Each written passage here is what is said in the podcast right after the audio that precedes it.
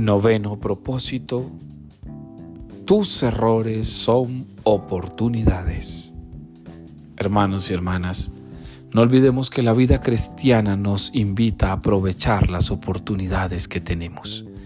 Y por eso, muchas veces no creas que todo lo vas a hacer perfecto. No todo va a salir de la mejor forma.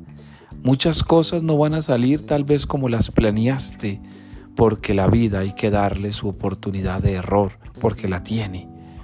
Pero no leas estos errores como fracaso o como lugar al pesimismo.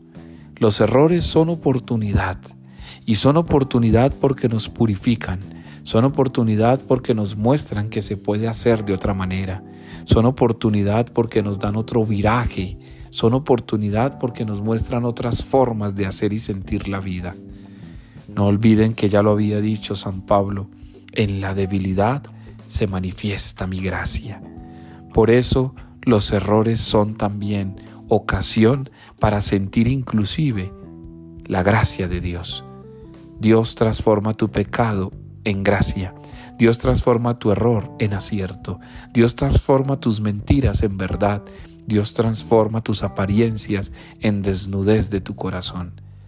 Así que no olvides que si tus errores son oportunidades, entonces no solo para este mes de reflexión, sino para todo el año, haz de tus errores un pretexto para aprender.